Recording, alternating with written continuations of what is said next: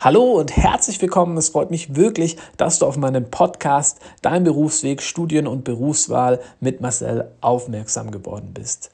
Ganz kurz zu mir. Ich komme ursprünglich aus Waldenbuch bei Stuttgart. Ich bin im zehnten Semester Zahnmedizin kurz vor dem Ende meines Studiums im Ausland angelangt ich studiere hier NC-frei, das heißt Abiturnoten unabhängig, an der Medical University of Sofia in der Hauptstadt Bulgariens zusammen mit ca. 800 weiteren deutschen Human- und Zahnmedizinstudenten. Heute bin ich auf der traumberuflichen Zielgeraden, allerdings war der Weg bis hierhin steinig. Mir hat es damals an Informationen gefehlt, etwas, was ich in, mit, ja, mit diesem Podcast heute ändern möchte. Hier auf YouTube ähm,